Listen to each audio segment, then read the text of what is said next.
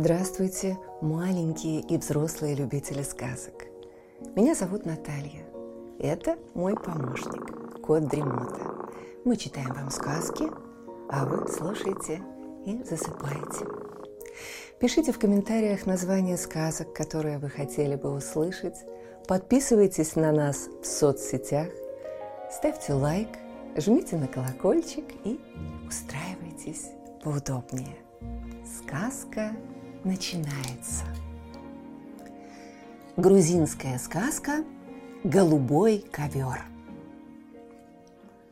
Жил-был царь, и был у него единственный сын.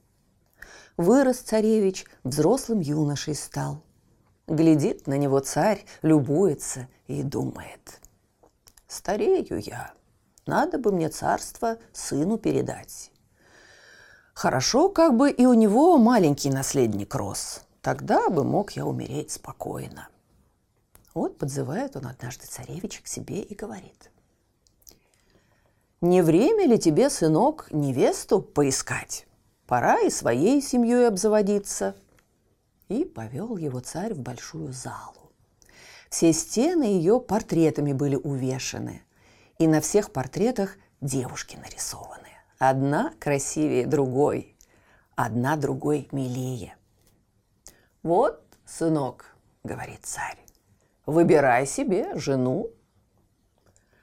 Обошел царевич всю залу, все портреты разглядел и говорит отцу.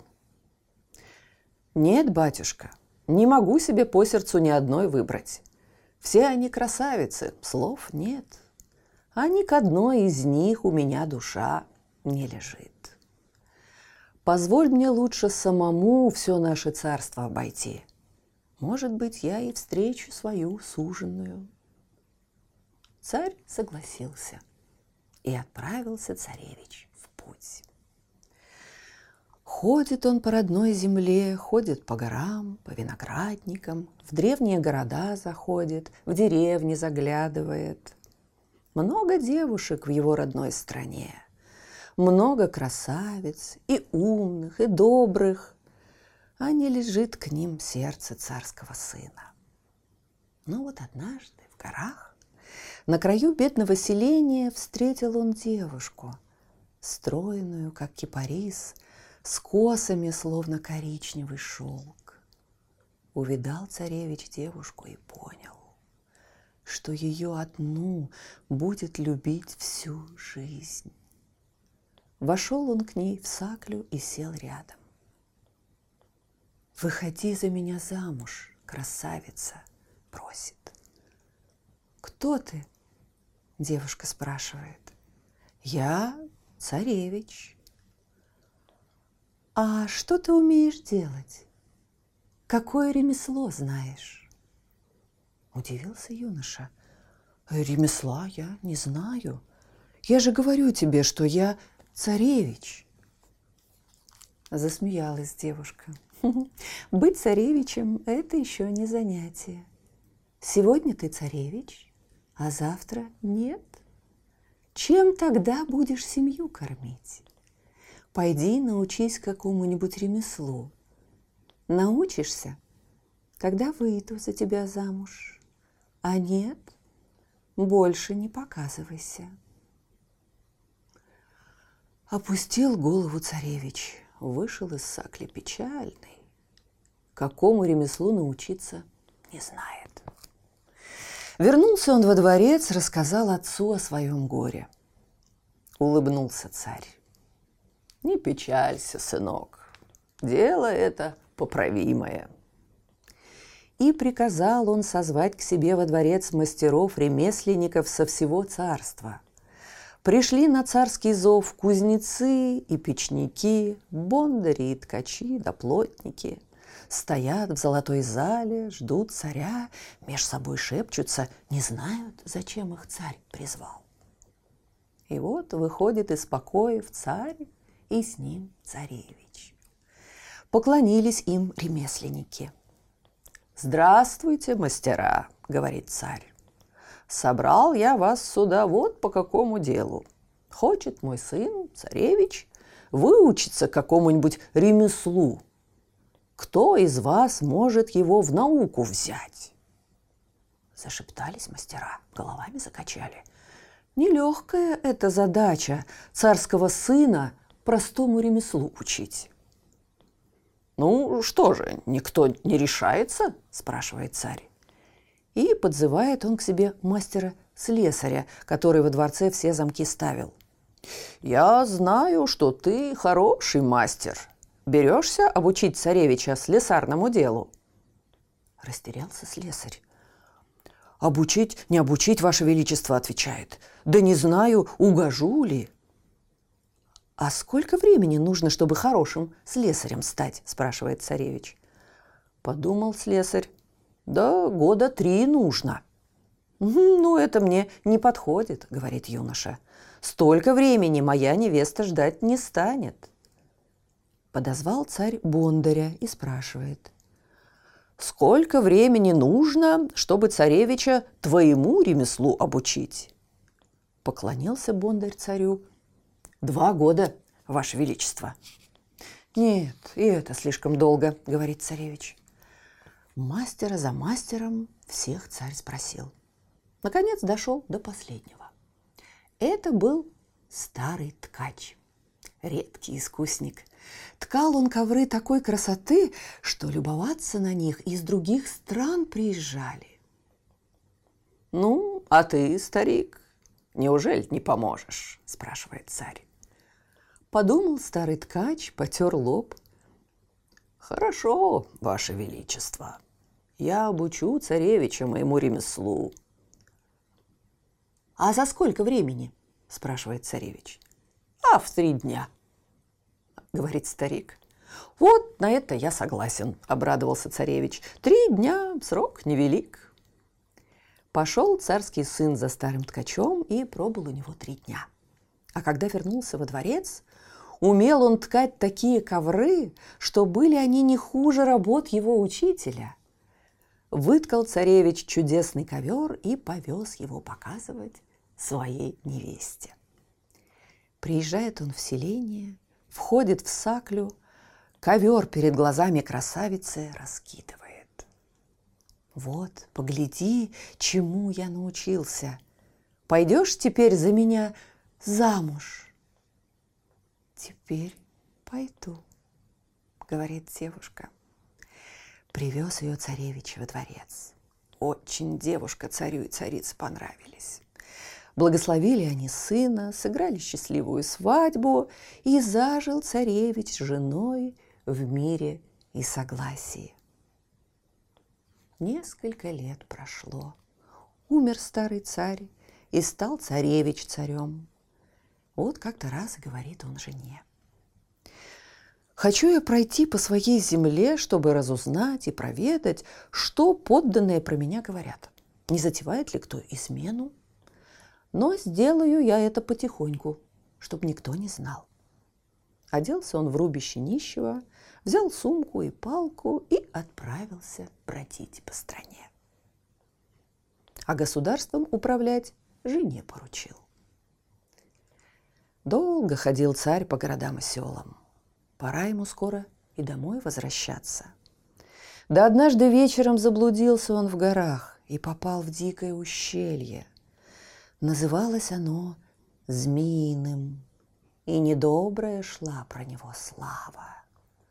Сбился царь с дороги и попал в руки разбойникам. Потащили его разбойники в свою пещеру, а царь кричит «Не смейте меня трогать, я царь!» А разбойники смеются. Вот еще выдумал, станет наш царь в таких лохмотьях по горам шататься. «Если ты царь, так давай выкуп!» — кричат одни. «Прикончим его! Что с него взять?» — говорят другие. А царь отвечает — Денег у меня с собой нет. Но убивать меня вам все-таки невыгодно. Я могу соткать такой ковер, какого еще никто не видел. Продадите его, много денег получите. Задумались разбойники. А долго ты ткать будешь? Да нет, недолго. В три дня всю работу закончу. Ладно, говорят разбойники. «Три дня подождать можно. Принимайся живее за работу». Заперли они царя в подземелье, дали ему шерсти и шелку. Принялся царь ковер ткать. Еще третьи сутки не кончились, как ковер был готов. Вышел он весь голубой, с золотыми цветами заткан. По всем четырем краям диковинные узоры бегут. Между сказочными цветами невиданные птица крылья распустили. Глянули разбойники на ковер, так и обомлели. Да, такая работа дорого стоит. Повезем ковер в город продавать. Взяли они ковер и поехали в город. Целый день по базарам и по купцам ходили, чудесный ковер купить предлагали. Да не нашли покупателя. Девятся все мастерской работе, оценивают ковер в тысячи рублей, а купить ни у кого денег не хватает. Так и вернулись разбойники вечером в горы. Злые вернулись и заходят к царю в подземелье. Никто твоего ковра купить не может. Даже у купцов денег не хватает. Ни к чему твой ковер. Завтра казним тебя. А царь говорит, погодите еще немножко. Поезжайте завтра прямо во дворец и просите, чтобы вас к жене царя допустили. Уж она-то купит мой ковер. Подумали разбойники, посудили и согласились. Утром поехали двое из них в царский дворец. Приезжают, просят допустить их к царице. А придворные не пускают. Занята царица, не до вас ей. Развернули тогда ковер разбойники. Поглядите, что мы ей продавать привезли. Ахнули придворные. В глазах у них заребило. Ну, ради такого чуда придется о вас доложить и пропустили разбойников к царице. А царица грустная сидит, целые дни плачет. Скучает она, беспокоится о муже. Давно все сроки прошли, а царя все нет и нет. Вошли разбойники, поклонились. «Погляди, царица, какой ковер у нас! Не купишь ли?» Глянула царица на ковер и обмерла. Это не узор диковинный, это буквы причудливые по краю ковра вытканы. А из букв надпись выходит. «Я в плену у разбойников в змеином ущелье. Присылай помощь, не то меня казнят». И виду не показала умная царица, что прочитала надпись. Заплатила разбойникам, не торгуясь, сколько за ковер спросили.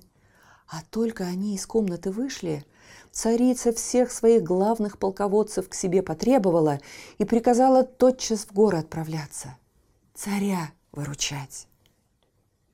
Сидят вечером разбойники в своей пещере, делят деньги полученные.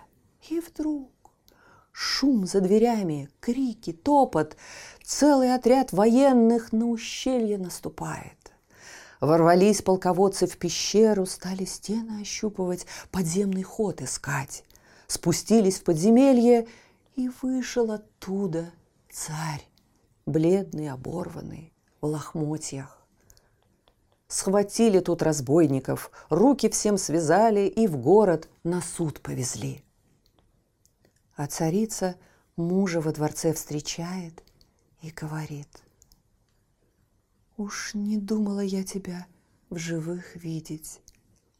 Отдохнул царь, поел, помылся, опять в свое платье царское нарядился. Вышел вечером с царицей в сад, сел под розовыми кустами. А царица и говорит ему, «Ну, что бы ты стал делать, если бы ремесла не знал? Не помогло бы тебе, что ты царь. Не смог бы ты победить разбойников. Слышите, кот Дремота запел свою песенку. Это значит, что пора засыпать.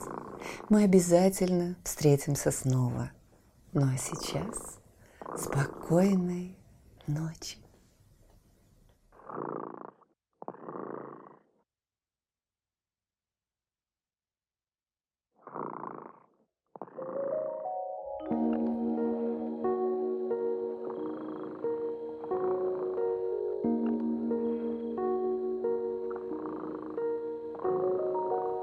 Кот дремота сладко спит, Песенку свою урчит.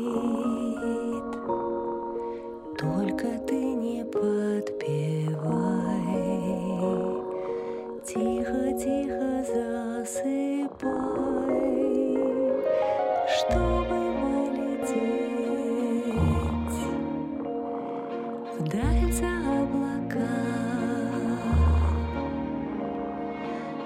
Нужно крепко спать